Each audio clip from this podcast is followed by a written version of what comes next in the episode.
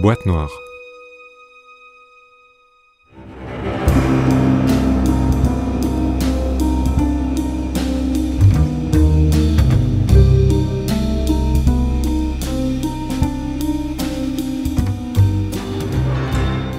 Le téléphone rouge.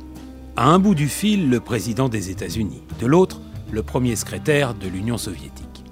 Dans notre imaginaire, comme dans le film de Kubrick, Docteur Folamour, il suffit d'un mot de travers sur cette ligne directe entre le Kremlin et la Maison Blanche, et boum, adieu la planète, adieu la vie. Avant de vous laisser comme chaque semaine avec notre très chère Viviane et l'incroyable récit d'un auditeur de boîte noire, j'aimerais vous emmener quelques minutes encore dans les circuits cachés du téléphone rouge. Revenons en 1963 un an après la crise des missiles de Cuba, quand les deux superpuissances avaient failli déclencher une guerre nucléaire mondiale. Le 30 août 1963, donc, premier message échangé sur le téléphone rouge. Avant de vous le lire, quelques précisions. Dans la réalité, ce téléphone n'était pas rouge, ni à Washington, ni à Moscou. Et ce n'était pas un téléphone, mais une grosse machine à écrire couplée à un émetteur de télégramme installé sur un bureau en bois clair, l'ancêtre du fax, avec un système de codage resté confidentiel, le tout transitant par les câbles transatlantiques. Le téléphone rouge ne permet donc pas de se parler, rien que des messages écrits, le meilleur moyen d'éviter ce fameux mot de travers. Impossible donc le coup de colère de Nikita Khrouchtchev, tapant avec sa chaussure sur son pupitre à l'ONU ou une mauvaise plaisanterie à la Reagan. Vous savez, le président Reagan, celui qui, avant une intervention à la radio en août 1984, a dit lors des essais micro Mes chers concitoyens, je suis heureux de vous annoncer que l'URSS est mise hors la loi. Dans cinq minutes, nous commencerons à la bombarder. Le téléphone rouge évite donc ce genre de dérapage tout en permettant aux deux chefs d'État de communiquer beaucoup plus rapidement que par la voie diplomatique quelques minutes contre quelques heures. Bon, et ce premier message alors, me direz-vous? L'opérateur américain envoie le 30 août 1963 Le vif renard marron a sauté par-dessus le dos du chien fainéant. Son homologue soviétique répond par un poème russe qui ne nous est pas parvenu. Oui, il s'agissait du premier test du téléphone rouge. Un test technique comme il s'en fait un toutes les heures depuis la mise en route de cette hotline, comme disent les Américains. Déçu par le contenu Mais l'important, c'est d'établir le lien, non? D'être sur un pied d'égalité, de pouvoir chacun appeler l'autre en cas de crise, d'éviter le conflit.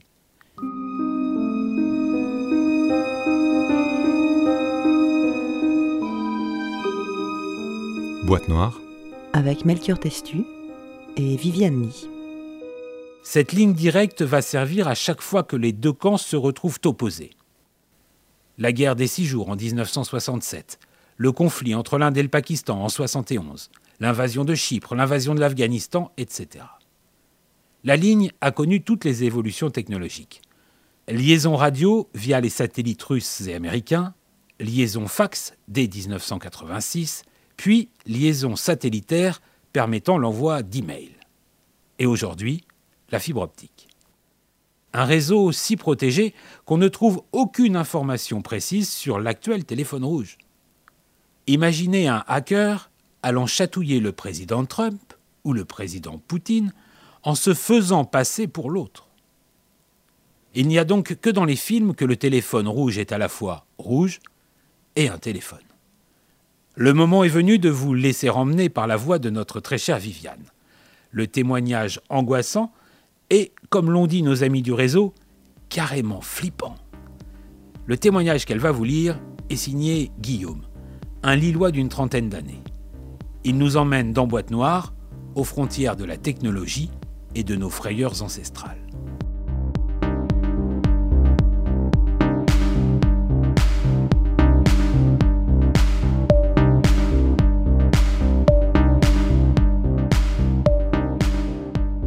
Bonjour. Quand je regarde ce bloc de papier et le feutre que je tiens dans ma main, je trouve ça bizarre. Mais pas question d'allumer mon ordi pour envoyer un mail, je dois rester prudent.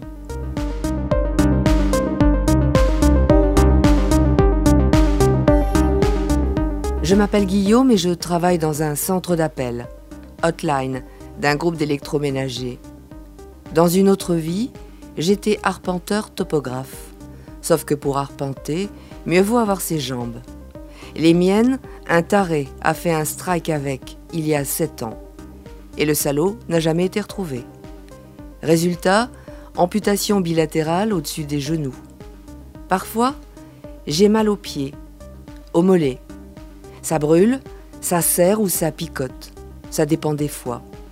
Les toubibs parlent de membres fantômes, de douleurs fantômes. Les fantômes, c'est votre spécialité, non?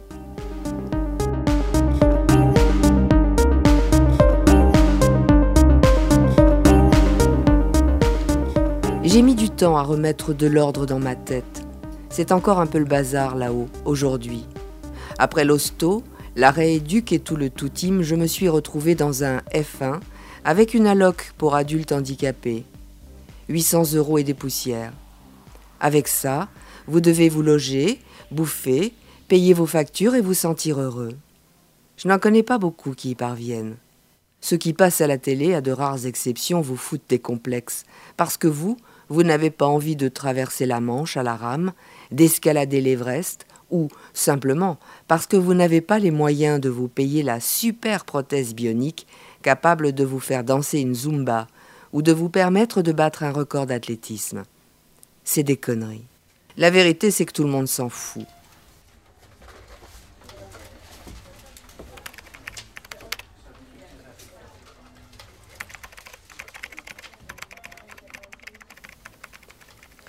Donc, le centre d'appel une cinquantaine de postes de travail, séparés les uns des autres par des demi-cloisons. À chacun son ordi, son casque, son bureau. Mais vide, le bureau. Obligatoirement. Interdit de le personnaliser. Interdit de manger dessus ou d'y poser un café. Interdit aussi d'apporter de quoi crayonner. Nous devons rester 100% concentrés, efficaces, disponibles, comme nous le rappelle notre superviseur, Jeff. C'est moi le plus vieux et le plus ancien de la boîte. À 32 ans, je connais quasi par cœur l'anatomie et le fonctionnement des lave-linges, lave-vaisselle et autres aspirateurs de la marque. Le boulot? Résoudre des problèmes, mais surtout en résoudre un maximum dans un minimum de temps. Vous connaissez le business, non? Cette pression qu'on vous colle dès le matin 8 heures.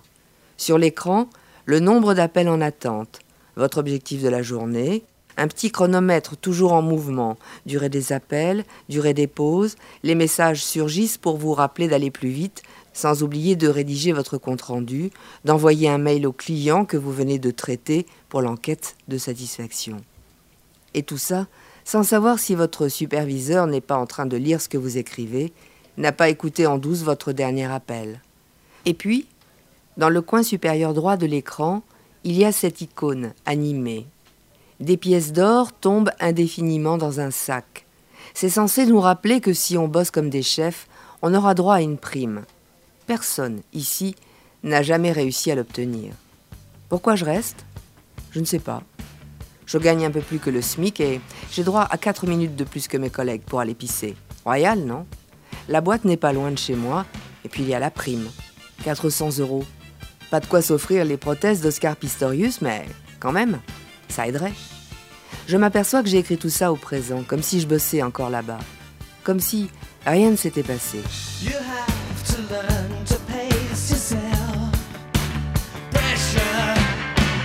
You're just like everybody.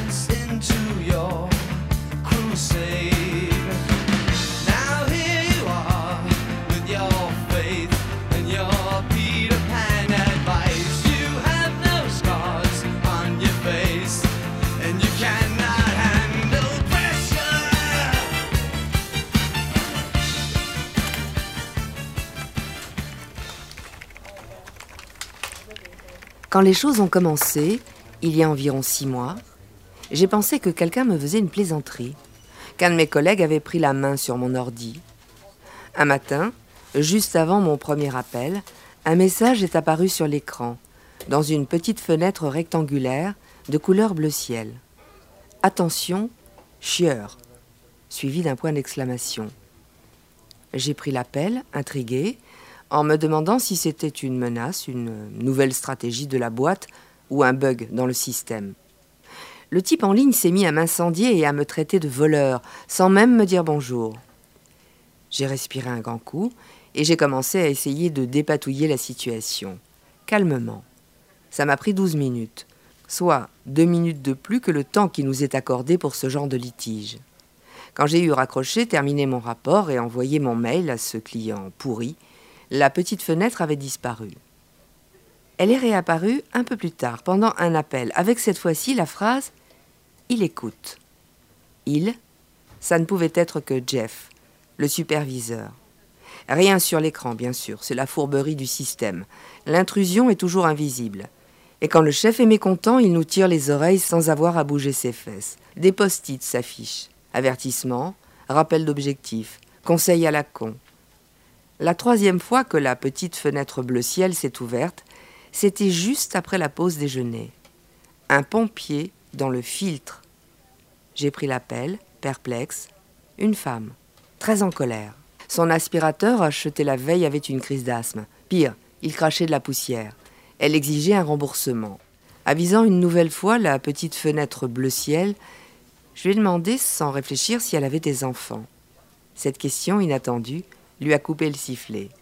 Oui, m'a-t-elle répondu. Ok, alors voilà ce que vous allez faire. Quelques minutes plus tard, elle avait réussi à dégager le pompier Playmobil de son fils qui bouchait le filtre, et j'ai entendu son aspire ronronner de soulagement.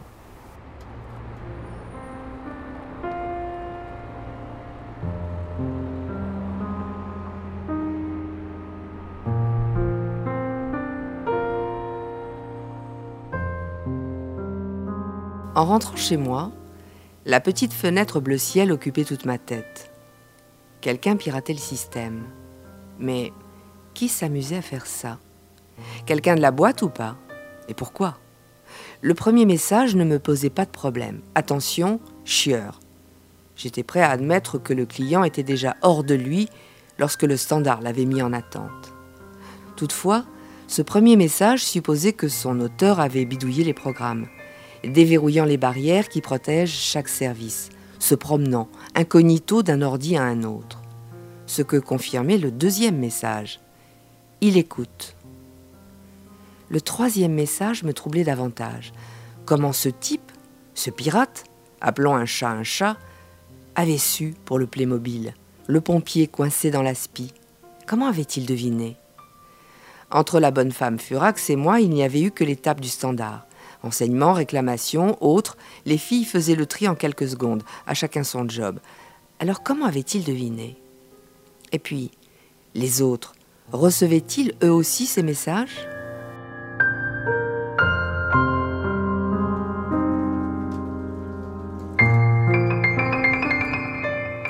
Deux jours d'enquête discrète auprès de mes collègues ont suffi. J'étais bien le seul à bénéficier des coups de pouce de ce drôle de hacker.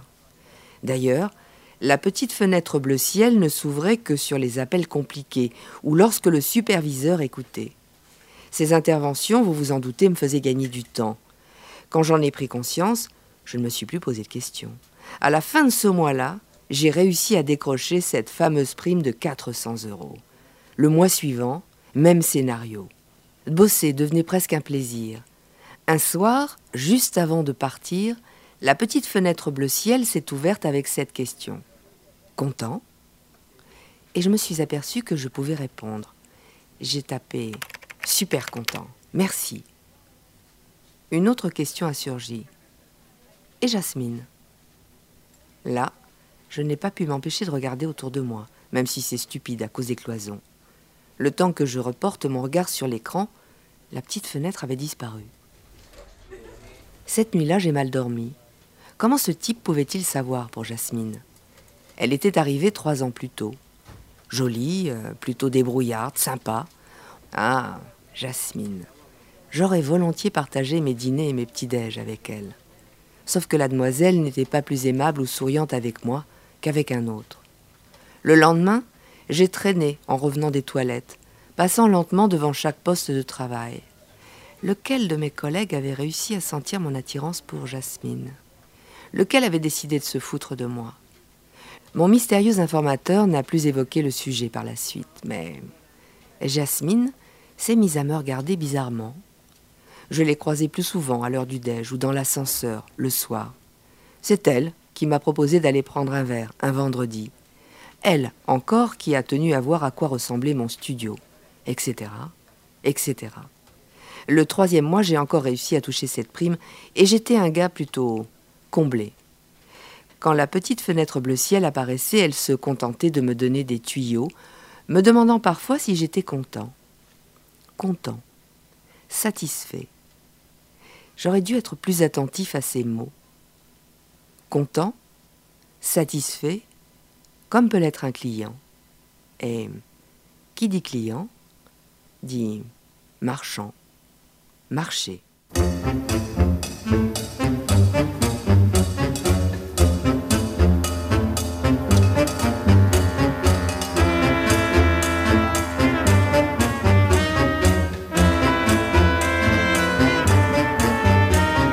J'ai vendu du mouron, mais ça n'a pas marché. J'ai vendu des cravates, les gens étaient fauchés. J'ai vendu des ciseaux et des lames de rasoir, des peignes en des limes et des hachoirs. J'ai essayé les fraises, j'ai tâté du muguet, j'ai rempaillé des chaises, réparé des bidets. Je tirais ma charrette sur le mauvais pavé, j'allais perdre la tête, mais j'ai enfin trouvé. Je roule en Cadillac dans les rues de Paris depuis que j'ai compris la vie. J'ai un petit hôtel, trois domestiques et un chauffeur, et les flics me saluent comme un des leurs.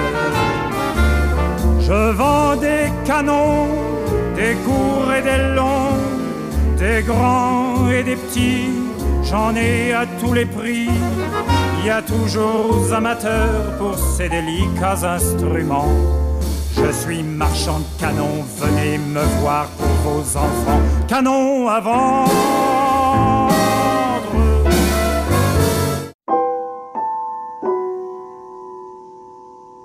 Il y a trois semaines, un dimanche matin où j'étais seule, j'ai ouvert mon ordi tout en buvant le jus d'orange que je m'étais pressé. Une nouveauté, ça, les jus de fruits frais.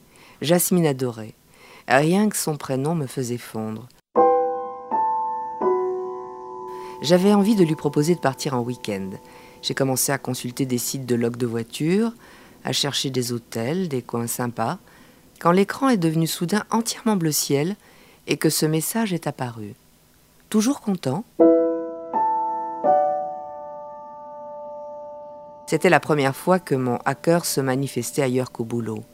Ça m'a mis mal à l'aise. J'avais l'impression qu'il était vraiment là, chez moi. Je me suis mis à fixer le curseur de saisie de texte, cette petite barre verticale qui clignote tranquillement quand vous tapez sur votre clavier.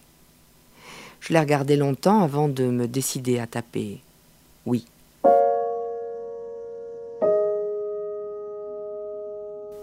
Ensuite est apparu ceci, Clegg fort, suivi d'un point d'interrogation. J'en ai eu des frissons, je vous explique. Une Clegg fort, c'est une prothèse de genou. La Rolls des prothèses pour beaucoup d'amputés. Un bijou commandé par microprocesseur. Le genre de bécane qui vous permet de marcher dans l'herbe ou sur des cailloux, de descendre un escalier sans penser sans arrêt que vous allez vous casser la gueule à 25 000 euros la guibole, c'est juste un rêve inaccessible en ce qui me concerne.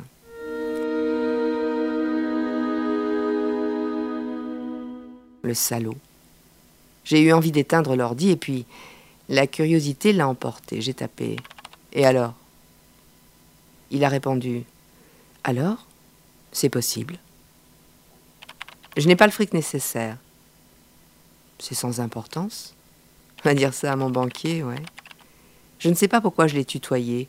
Peut-être parce qu'il avait forcé ma porte un dimanche et que nos échanges duraient déjà depuis un petit bout de temps. Ça ne l'a pas vexé. Il a répondu Fais-moi confiance. J'ai tapé C'est tout? Sa réponse? Oui. T'es qui d'abord? Comment tu t'appelles? Le curseur de saisie de texte a commencé à jouer à J'y suis, j'y suis pas, j'y suis. Quelques secondes ont passé. Je me suis demandé si mon pirate n'allait pas se dégonfler, s'éclipser. J'ai repris mon verre de jus d'orange. J'étais aussi excitée que lorsque je dois me battre contre un client. J'avais envie de savoir.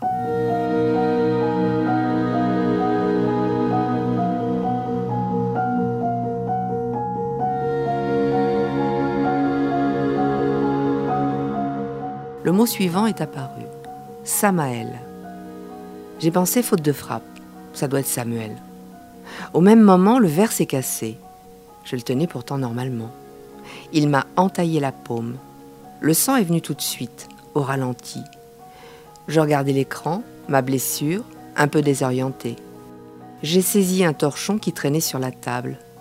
Un autre message est apparu. Non. Laisse. C'est bien approche. Ces mots, je les ai lus et entendus. Un chuchotement dans ma tête, une petite voix, agréable. Approche. Approcher ma main du clavier Oui. Laisser mon sang s'y égoutter hmm, Juste quelques gouttes. À cet instant-là, il m'a semblé que c'était la seule chose censée à faire. Je n'avais qu'à me laisser aller. Après tout, qu'est-ce que je risquais? J'ai senti mon bras, ma main, s'alléger, attiré par le clavier. Je me suis senti envahi par des bonheurs passés. Courir, marcher, sauter sur mes deux pieds, dévaler une colline ou un escalier, quand soudain une certitude a jailli. Jamais, rien, ni personne ne pourrait me rendre ça. Alors, j'ai refermé, claqué, je crois, l'écran du portable, et je l'ai débranché. Ensuite, je suis allée dans la salle de bain me faire un pansement et je suis sortie.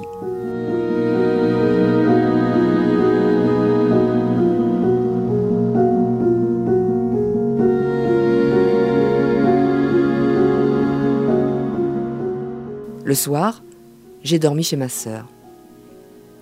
Je ne me sentais pas bien, tournant et retournant dans ma tête cette scène invraisemblable, me demandant dans quoi j'étais tombée, sur qui. Le lendemain, J'étais chez le médecin pour obtenir un arrêt maladie. Ça fait maintenant trois semaines. Ordi, télé et portable éteint. J'ai la trouille de retourner bosser, de m'approcher d'un écran. Et pas de nouvelles de Jasmine. Ma sœur passe régulièrement. Elle m'a dit que c'était mon boulot qui me rendait malade, qu'elle connaissait plusieurs types qui ont fait une dépression après avoir travaillé dans des centres d'appel, qu'elle ne comprend pas comment j'ai fait pour tenir si longtemps. Je ne lui ai rien dit, bien sûr. Elle se fait déjà suffisamment de soucis. Et puis, d'ailleurs, qu'est-ce que je pourrais lui dire? Que j'ai peut-être croisé le chemin du diable et que ce salaud-là m'a donné et repris ce que je croyais être important. Des conneries tout ça. Vous ne pensez pas? Merci pour votre écoute. Guillaume.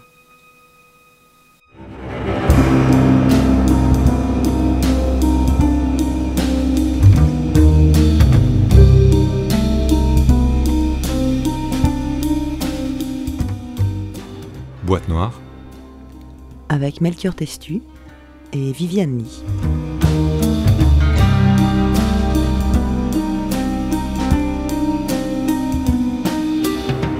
Une lettre écrite à la main, à l'ancienne, avec son enveloppe timbrée, déposée dans une boîte, triée, expédiée, et finalement livrée à boîte noire.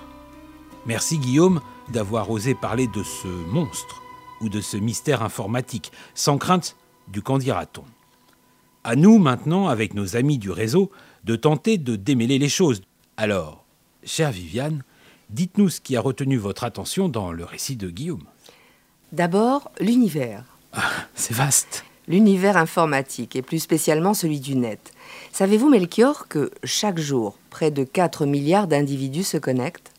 À chaque minute qui passe, ce sont près de 216 millions de photos qui s'échangent, 350 000 tweets, 110 000 appels qui transitent par Skype, et ce n'est pas fini. Avec l'arrivée des objets connectés, le trafic mondial devrait tripler d'ici à 2020. Oui. Mais revenons à Guillaume. Guillaume travaille dans un centre d'appel. Or, il nous l'a dit sur son bureau, un seul outil. Un ordinateur. Relié à l'univers que nous venons d'évoquer. Un univers en perpétuelle expansion, avec ses boulevards, ses paysages connus, ses coins plus incertains, ses chemins de traverse plus sombres. Oui, vous pensez au Darknet, la face cachée du web, celle qui vous garantit un anonymat absolu. Notons d'ailleurs au passage que ces sentiers invisibles étaient censés au départ protéger les dissidents politiques dans des pays peu démocratiques. Aujourd'hui s'y mêlent cybercriminels et trafiquants douteux. Mais ce n'est peut-être pas tout. Vous voulez dire que ces abysses numériques pourraient héberger des créatures d'une autre nature? Pourquoi pas? La toile est un univers virtuel qui influence concrètement nos vies. Vous vous souvenez du film Tron? Oui, l'histoire d'un programmeur de jeux vidéo propulsé à l'intérieur d'un programme informatique. C'était en 1982. Il affrontait des entités numériques plutôt hostiles. Entité, le mot est important. Littéralement, chose qui existe. Autre nom donné aux esprits et aux démons. Damned. Vous vous souvenez du nom qui est apparu sur l'écran lorsque Guillaume a demandé à son mystérieux interlocuteur de se présenter? Samael. C'est le nom d'un groupe suisse de heavy metal, non? Mais j'imagine que ça n'a aucun rapport. Le rapport est lointain, mais c'est vrai que certains groupes de rock de ce style se réclament de cet univers euh, satanique. Samael est le nom d'un des archanges déchus, un des princes des ténèbres. On le surnomme Venin de Dieu. Charmant. Et comme tous ses collègues, il pratique volontiers la pêche aux âmes.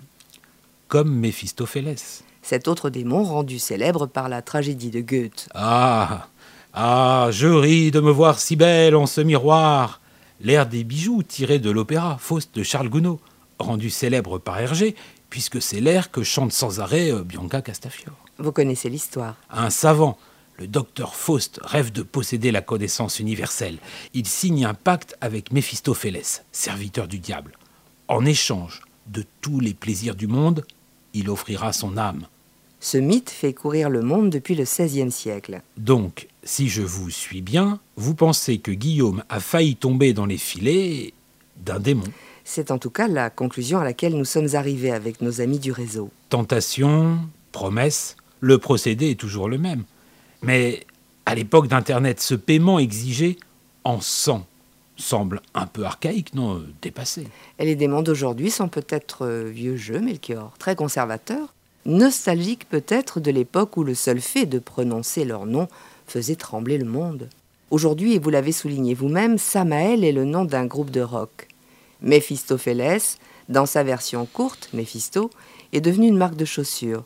Et la plupart des êtres humains ne croient plus en eux. Il y a quand même quelque chose qui me chiffonne, chère Viviane. Qu'est-ce qui vous fait penser, vous et vos amis du réseau, que les démons ont trouvé refuge dans l'univers numérique? Vous connaissez le proverbe Le diable ne dort jamais. Un peu comme le web, non?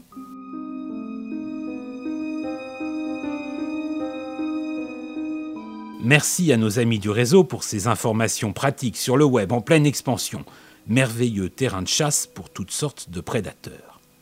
Merci à vous tous de nous écouter, de nous écrire aussi, à la main ou par mail, après l'un de ces moments de vie au bord du réel ou juste un peu plus loin. Si l'espèce humaine est toujours de ce monde, Boîte Noire revient la semaine prochaine, dans cette dimension ou dans une autre, qui sait